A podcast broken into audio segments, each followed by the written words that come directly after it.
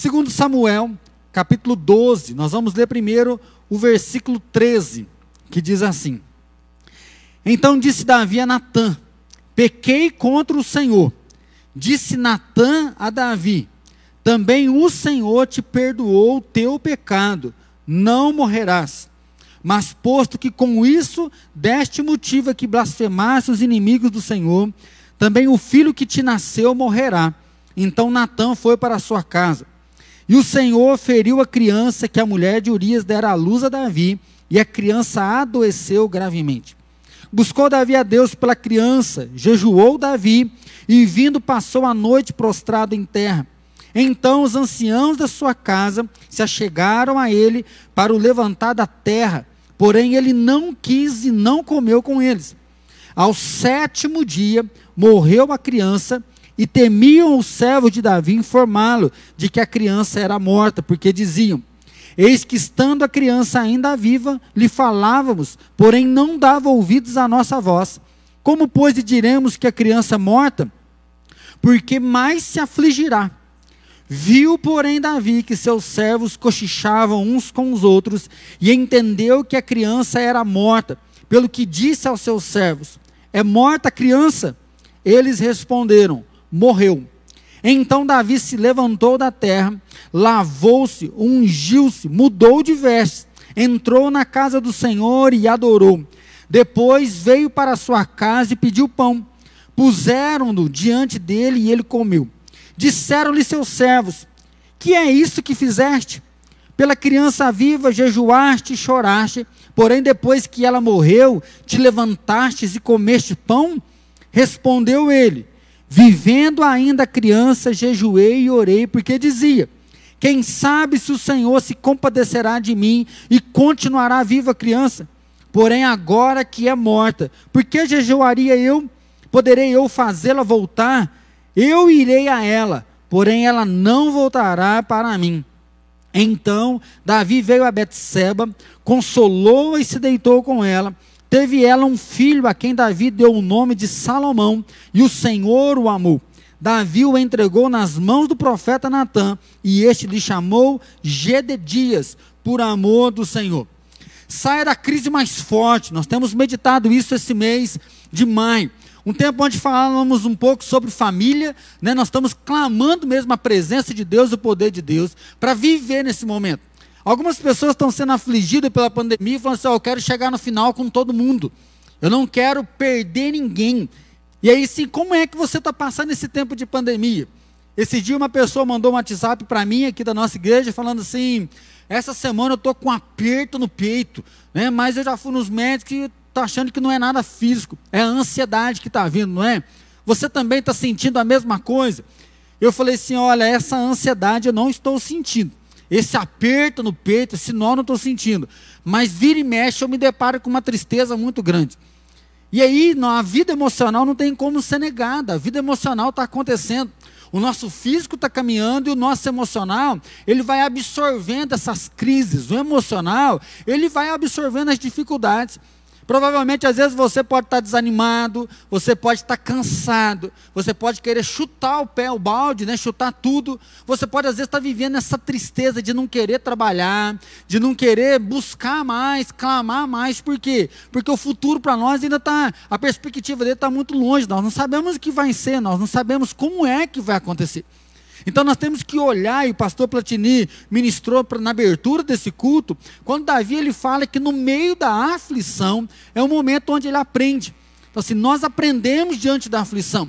Enquanto algumas pessoas se endurecem, enquanto algumas pessoas elas querem ignorar a vida e vão para o lado do suicídio, vão para o lado da bebedeira, do alcoolismo, da prostituição, abandonam a Deus, abandonam a si mesmo.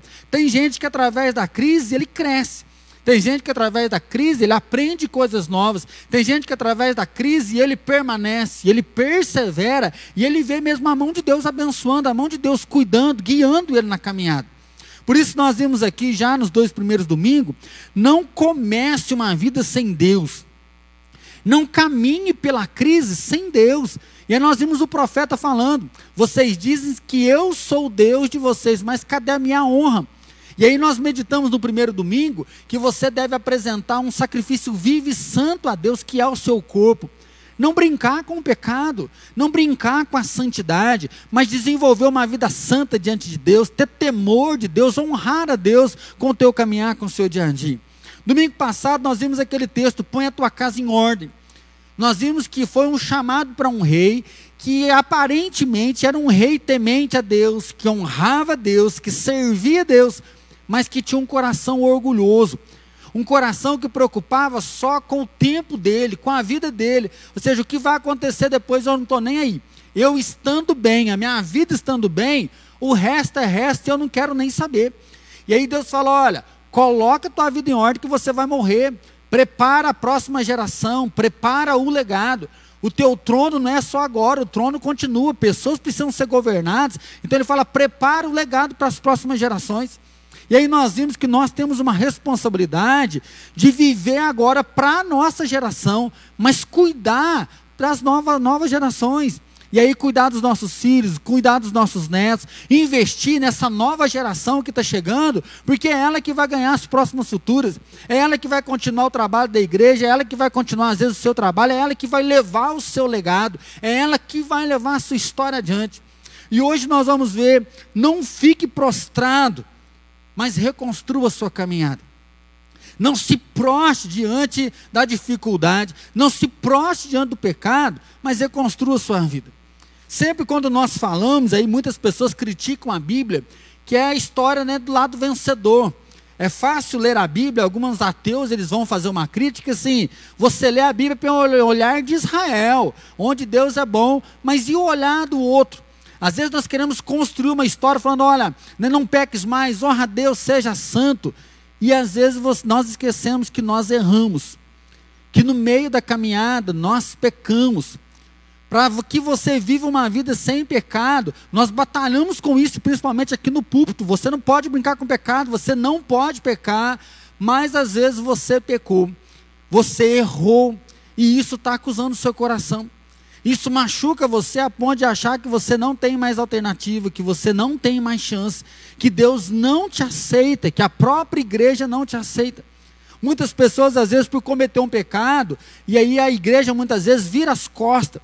A família a abandona, a família às vezes rejeita essa pessoa e ela começa a achar que não tem mais sentido na vida, porque se não tem oportunidade com Deus mais, o que é que ela vai fazer, como ela vai caminhar? E essa história mostra a vida de alguém que pecou e pecou gravíssimo. A história que nós estamos lendo aqui, provavelmente você deve lembrar, é o rei Davi. O rei Davi, ele é considerado um homem segundo o coração de Deus.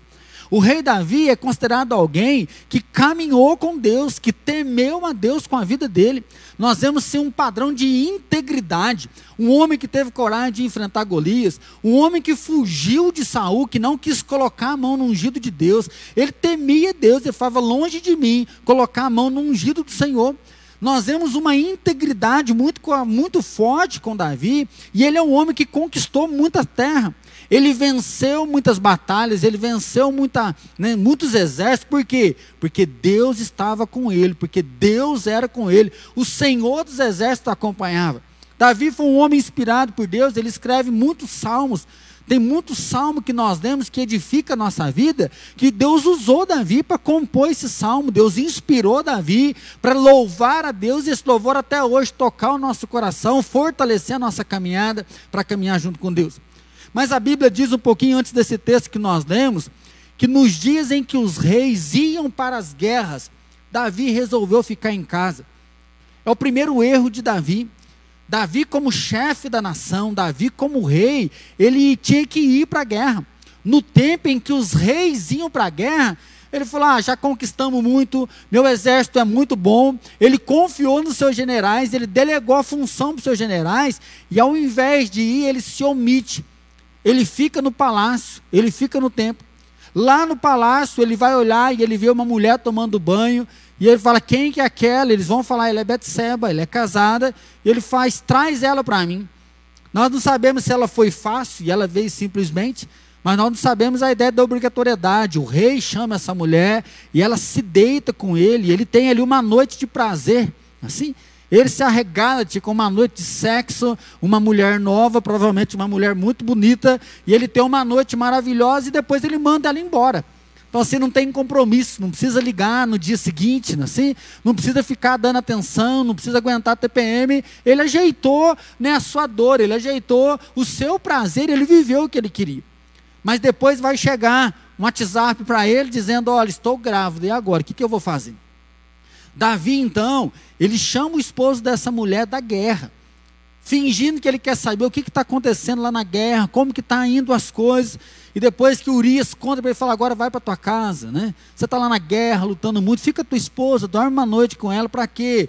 Para tentar esconder, porque se o marido deita com a esposa, é ele que engravidou ela. E aí, problema resolvido. Davi, ele sagazmente, ele tenta encobrir o seu erro. Ele tenta encobrir o pecado, fazendo essa estratégia. E depois de tentar por duas vezes e não conseguir, ele manda Urias de volta para a guerra, mas ele manda com uma carta.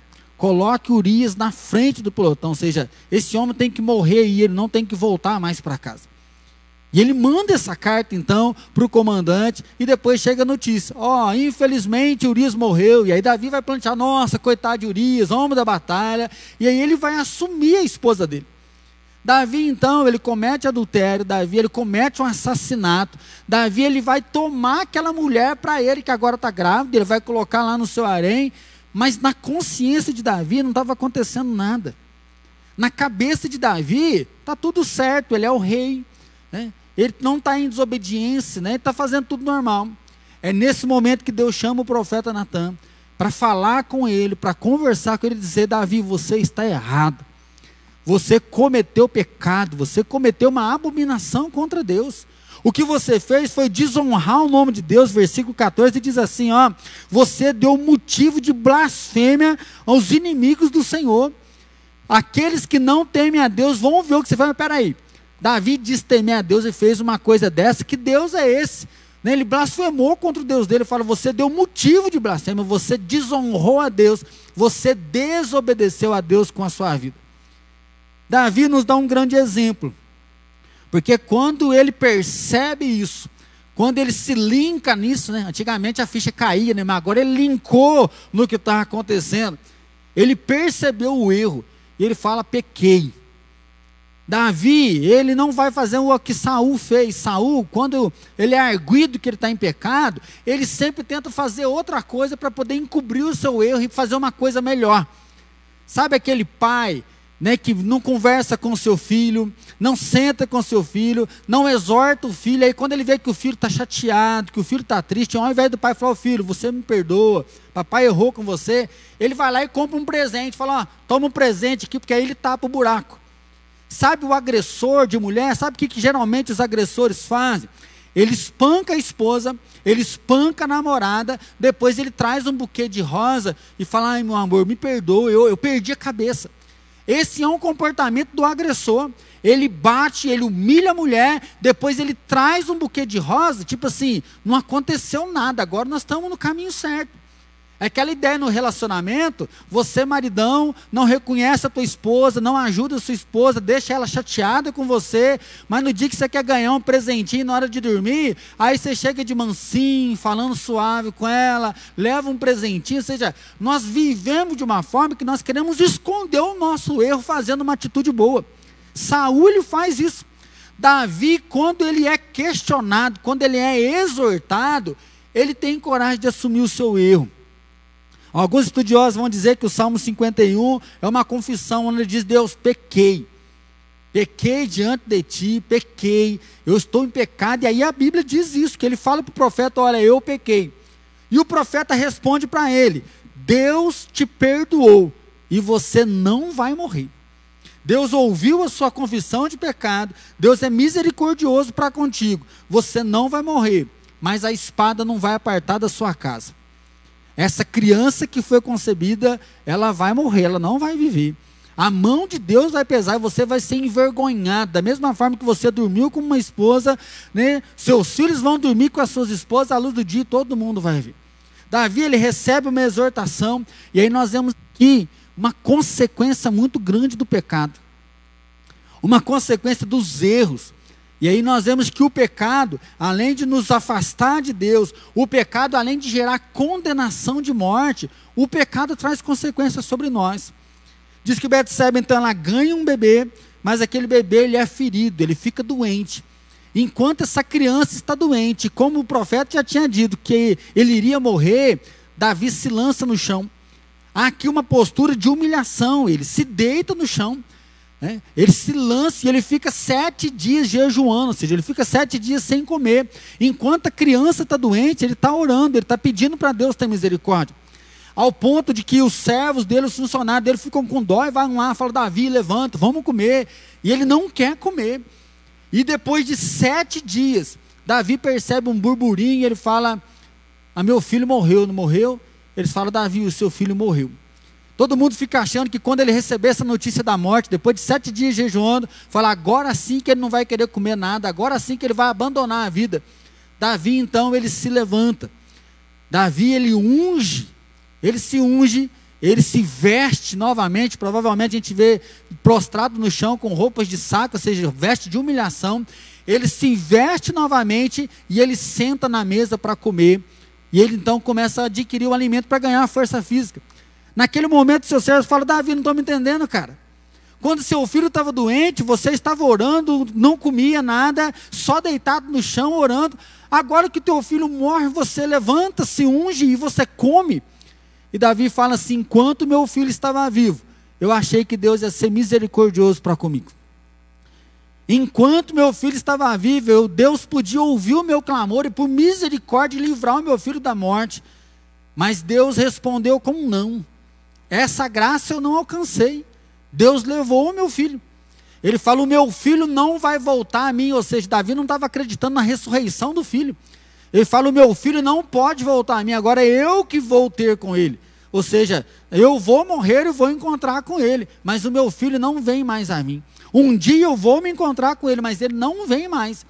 Depois disso, Davi vai para sua casa, ele consola Betseba, ele dorme com ela, e ela se engravida e tem um filho chamado Salomão.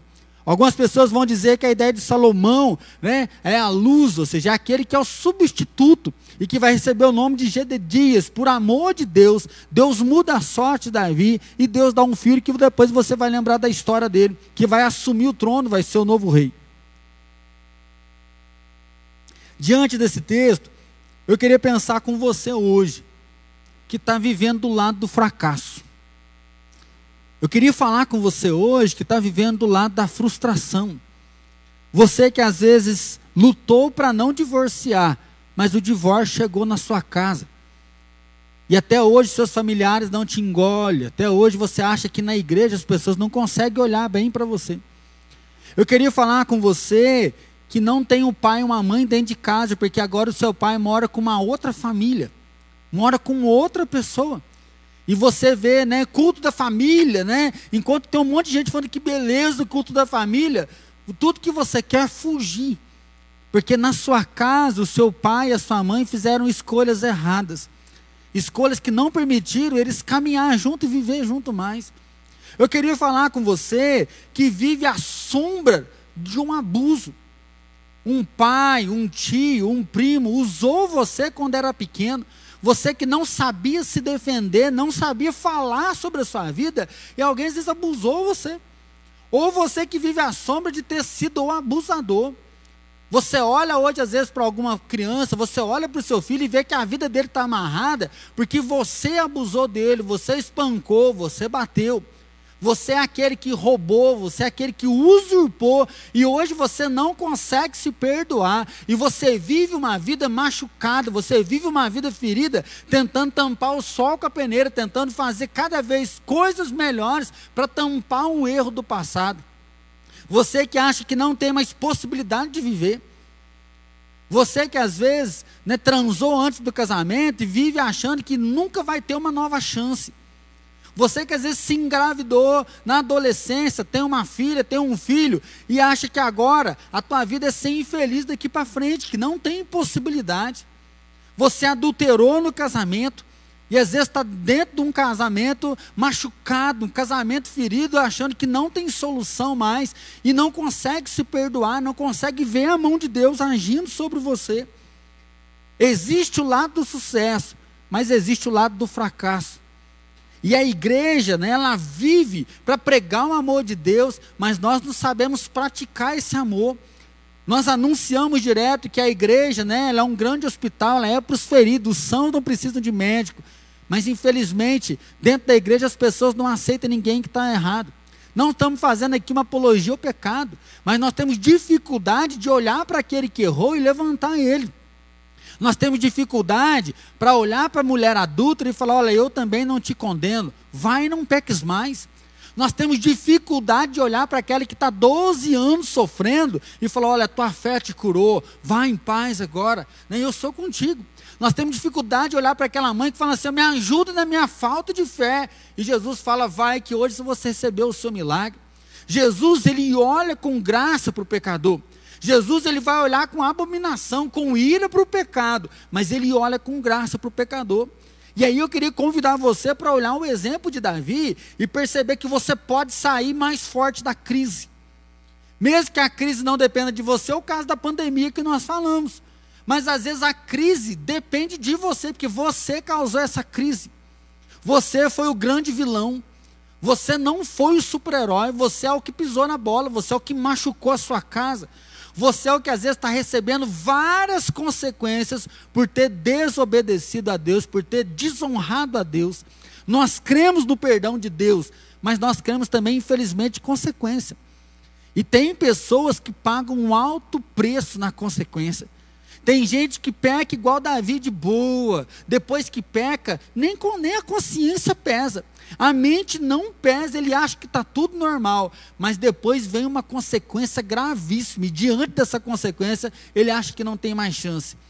Às vezes você está igual o filho pródigo, porque o filho pródigo, ele até pensa em voltar para a casa do pai, mas ele fala assim: pai, não sou digno de ser chamado teu filho, me recebe só como um funcionário. O filho pródigo, ele não acreditava que o pai tinha amor para perdoar ele. O filho pródigo, ele volta porque ele não aguenta mais a vergonha, a humilhação de trabalhar com porcos, de comer a comida dos porcos. Mas ele fala assim: o meu pai, ele é um homem bondoso, ele vai me dar emprego, mas como filho, meu pai não vai me receber mais. Essa mensagem hoje é para você que acha que Deus não vai te receber mais. Você está assistindo as nossas lives, está assistindo os nossos cultos. Às vezes você vem até no culto aqui na igreja, mas o teu coração está ferido. Você está machucado, porque você acha que não tem solução, não tem mais jeito para poder caminhar. Diante disso, o que você vai fazer então com a sua dor de viver? A crise, né? Por isso chama crise. A crise vem. Mesmo fazendo errado, a gente quer que dá certo, mas tem hora que instaura a crise sobre nós. Então, o que é que você vai fazer com essa dor? Às vezes o que nós queremos é ser super-heróis. Assim, nós queremos ser fortes. Nós queremos ter força para enfrentar tudo, nós queremos ter força para aguentar tudo, né? nós queremos vestir uma máscara celestial, espiritual, que nós rompemos todas as barreiras. Mas pensa aí até os super-heróis que nós temos. O super-homem vive uma angústia de não saber geralmente quem ele é, perdeu a família, perdeu o planeta dele, por mais que ele vive aqui na Terra, né, tem essa angústia de que a vida dele está lá atrás. E vira e mexe, aparece alguém para tentar derrubar ele. O Batman tem dinheiro pra caramba, quer ajudar as pessoas, mas se você ver a história dele, ele tem um ódio muito grande, porque alguns ladrões mataram seus pais e aí ele quer acabar com todo mundo. Até que depois que ele vai começar a analisar se ele vai cuidar das pessoas porque é o certo, ou se ele vai salvar as pessoas, mas por ódio dos bandidos. O Hulk tem muita força, mas ele vive na base da raiva. Ele vive na base do ódio, tendo que se dominar para poder enfrentar. O próprio Homem-Aranha, né? Grandes poderes, grandes responsabilidades. O cara joga teia, é forte para tudo quanto é lado, mas ele sempre vive no remorso. Eu podia ter salvo, salvo meu tio, mas eu não salvei para detonar um ladrão. Eu quis pagar um cara desonesto com o mesmo preço. E aí acabei perdendo meu tio. Às vezes você está igual um Homem-Aranha. Por minha culpa, meu casamento deu errado. Por minha culpa, meu pai foi embora. Por minha culpa, o outro usou droga. Por minha culpa, o meu pai, minha filha, o meu filho não tem pai. E às vezes realmente é por sua culpa que tudo isso aconteceu. Só que quando Davi ele vê que tudo aconteceu por causa dele, ele fala: "Eu pequei". Eu pequei. Ele clama o perdão de Deus. Para nós hoje lembrar da palavra de Jesus, no mundo tereis aflições, mas tem de fé e bom ânimo, porque eu venci o mundo. Jesus venceu o mundo para que nós pudéssemos ser perdoados. Jesus morreu na cruz para que eu e você pudéssemos cantar hoje, Iê, Iê, Ova. Iê, Iê, Ova. Eu sou grato por tudo que tenho, sou grato por tudo que sou, por quê? Porque Jesus perdoou o nosso pecado, ele veio para dar uma nova vida. O pecado, ele sacia o teu desejo, mas ele vai aumentar a tua dor de viver. O pecado, ele é devorador. Ele sacia o teu desejo, ele sacia a tua sede, mas ele corrói, ele corrompe. O pecado, ele gera a morte, ele gera o afastamento de Deus. E para Davi, nós vemos outras consequências. Davi perde o filho dele. Davi vai ter dois filhos que vão tentar matá-lo para usurpar o trono dele. Davi vai ter um filho que vai pôr uma tenda lá no palácio aos olhos de todo mundo e leva todas as esposas de Davi, transa com ela, ele é envergonhado. Por quê? Consequências daquilo que ele está vivendo. Consequência de um erro que ele fez no passado. Nós não podemos evitar a consequência depois que o pecado aconteceu. A consequência do pecado pode ser evitado não pecando. Mas se você pecou, consequências virão. Mas a pergunta é: o que é que você vai fazer? O que é que você vai fazer diante disso? E aí nós vamos finalizar. Comece uma nova vida em Deus. Davi, quando ele está vivendo o pior momento, o filho doente, o filho vai morrer e ele está na culpa disso. Ele está ligado, porque o profeta liga a questão da culpa. E fala: olha, seu filho vai morrer. E aí ele está angustiado, orando, clamando para Deus: tem misericórdia. Meu filho não tem nada a ver com isso. Você não fez nada para isso. Ele está ali clamando a misericórdia de Deus. E Deus fala: não, eu vou recolher o seu filho para mim. Davi ele fala: olha, meu filho não virá para mim. Eu vou para ele. Ele fala: olha, meu filho realmente morreu. Só que quando Davi se depara com a, a, crise, ele assume o erro dele, ele assume a falha dele.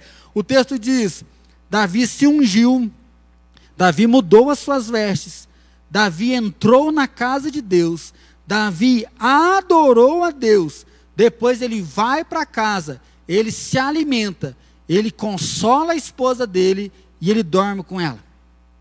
Meu irmão, se você quer retomar sua vida, está na hora de você se ungir. A ideia da unção é a separação. A ideia da unção é que você está sendo separado, ou seja, ele é ungido rei, ele é separado para Deus, ele retoma então a pessoa que ele é. Davi, ele muda suas vestes, ele está nas vestes de humilhação, ele está nas vestes né, de prostrar, de clamar o perdão de Deus, clamar a misericórdia de Deus. Só que agora ele muda suas vestes. Davi, antes de se alimentar, depois de sete dias de jejum, ele vai para a casa de Deus e ele adora. Ou seja, Deus, o Senhor me perdoou. Bendito seja o teu nome, adorado seja o teu nome, engrandecido seja o teu nome. O Senhor é o meu Deus e eu vou viver para você. Davi se reconcilia com Deus. Davi, ele busca Deus de novo, ele volta para Deus, ele engrandece o nome do Senhor. E aí sim, Davi ele volta para casa e ele se alimenta. Parece besteira isso aqui, mas imagina a fraqueza de uma pessoa que ficou sem comer bem 17 dias. Imagina o que é você que já sepultou uma pessoa muito querida, ter que voltar para casa e ter que comer. Ou seja, você não quer comer, você não quer retomar isso, mas ele vai, ele se alimenta. Depois ele vem e ele conforta a sua esposa. Nós erramos, eu errei, eu pequei, mas Deus nos perdoou nós sepultamos o nosso filho e a vida segue. A vida continua. Dessa forma, então, Davi se deita com ela e Deus vai dar um novo filho. Meu irmão, recomece a sua vida com Deus, reconstrua a sua vida com Deus. Não fique prostrado, não fique lançado no chão enquanto Deus te perdoa. Eu tenho ouvido muito uma música esses dias do Baruch, chama Na Casa. Fica uma sugestão para você ouvir. A poesia da música diz assim: fui convidado à mesa, larguei minhas defesas e vim reconhecer. Não mereci estar aqui. Comigo eu trouxe amigos, felizes ou feridos, gente que escutou esse chamado e aceitou. É tão bom saber que há lugar aqui. A graça nos chamou para a mesa do Senhor. O som da tua palavra curou a nossa alma. O Verbo nos amou, da solidão nos resgatou. É tão bom saber que há lugar aqui. A graça nos chamou para a mesa do Senhor. Há lugar na casa, há perdão na casa, quando estamos juntos. Nosso encontro é casa de Deus Pai. Há esperança na casa, recomeço na casa, reunidos nele, nosso encontro é a casa de Deus Pai. Meu irmão, você pode ter pecado e você se envergonha disso. Mas eu queria lembrar para você que Jesus morreu para perdoar os seus pecados. A consequência do seu pecado pode jogar você no chão e te dar uma energia para não recomeçar, não continuar. Mas o que Davi nos ensina é: se Deus te perdoou, aceite esse perdão. Se Deus te perdoou, se unja novamente. Lembra que você é filho. Lembra quem você teme. Se vista. Adore a Deus. Não continue no pecado. Acerte o que tem que acertar. E engrandeça o nome do Senhor. A sua perda chore. Davi chora a perca do filho. Davi se entristece com a perca do filho. Às vezes você está querendo lutar para não perder nada, sendo que você pecou, admita mas se alimente, volte para casa e que Deus traga um Salomão, ou seja, que Deus traga um novo filho, que Deus abençoe o seu casamento, que Deus abençoe você que vai continuar a vida sozinho, que Deus te abençoe você que quer reconstruir a sua vida, a sua história, e dessa maneira que junto nós saiamos mais forte da crise, porque Cristo tem poder para nos salvar. Jesus venceu para que eu e você pudéssemos viver. Jesus venceu para nos dar uma nova oportunidade. E assim nós temos que ter coragem então de enfrentar os nossos pecados, enfrentar a nossa consequência e caminhar. Às vezes um dos pecados que você cometeu é a comunicação. Quarta-feira nós estudamos um pouquinho isso. Essa quarta, eu e a Fran, nós vamos continuar aquela ministração de quarta passada, né? Comunicando a gente se entende, mas dá uma vontade de brigar. Assim, como se comunicar quando você não se sente amado? Então, que Deus abençoe a sua vida, que Deus te fortaleça a ungir, se vestir, ir para a tenda, para a casa de Deus a orar, se alimentar e recobrar a presença de Deus sobre a sua vida. Pai Santo e Deus bendito, nós louvamos o teu nome, o Senhor é maravilhoso, o Senhor é excelso, o Senhor é sublime, digno de toda a honra e toda a majestade. Deus, pedimos perdão, porque em muitos momentos nós caímos, nós fracassamos, nós pecamos, nós erramos. Senhor, nós clamamos hoje o teu perdão. E assim, Pai, como o Senhor deu força para Davi, nós não queremos encobrir pecado, nós não queremos fazer coisas boas para tapar buraco, mas nós queremos fazer uma reforma sincera, Pai. Nós queremos reconhecer, arrepender e viver em novidade de vida. Assim, Pai, vem nos ungir mesmo com a tua presença. Pai, coloca sobre nós veste de restauração. Pai, nós queremos adorar o Senhor, porque digno é o Senhor que já nos perdoou, que já nos restaurou, que nos transformou em nova criatura. Pai, nós podemos entrar na tua presença porque o véu foi rasgado, porque Jesus Cristo ressuscitou. No nome dele nós temos autoridade, no nome dele nós temos poder. No nome de Jesus há dignidade. No nome de Jesus há lugar na mesa. No nome de Jesus há lugar na casa. Assim, Pai, nós adoramos, invocamos o teu santo nome. E ó Pai, é no teu nome que nós reconhecemos e nós reiniciamos a nossa vida. Assim abençoa aquele irmão que se sente um fracasso. Abençoa aquele que acha que não tem direito, aquele que não tem dignidade no Senhor. Restaura a nossa vida, restaura a nossa alegria, restaura a nossa força de viver. E ó Pai, vai à nossa frente. Continua nessa segunda quinzena desse mês.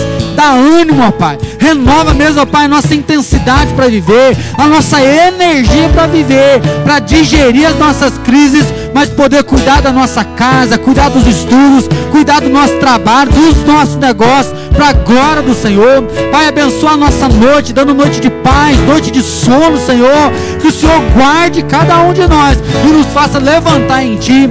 E que a graça maravilhosa de Jesus Cristo, nosso Senhor e Salvador, com o amor do Pai Todo-Poderoso e que a paz do Espírito Santo seja derramado sobre cada um de nós e sobre todos os nossos irmãos espalhados na face da terra, hoje e para todos sempre. Amém, Senhor.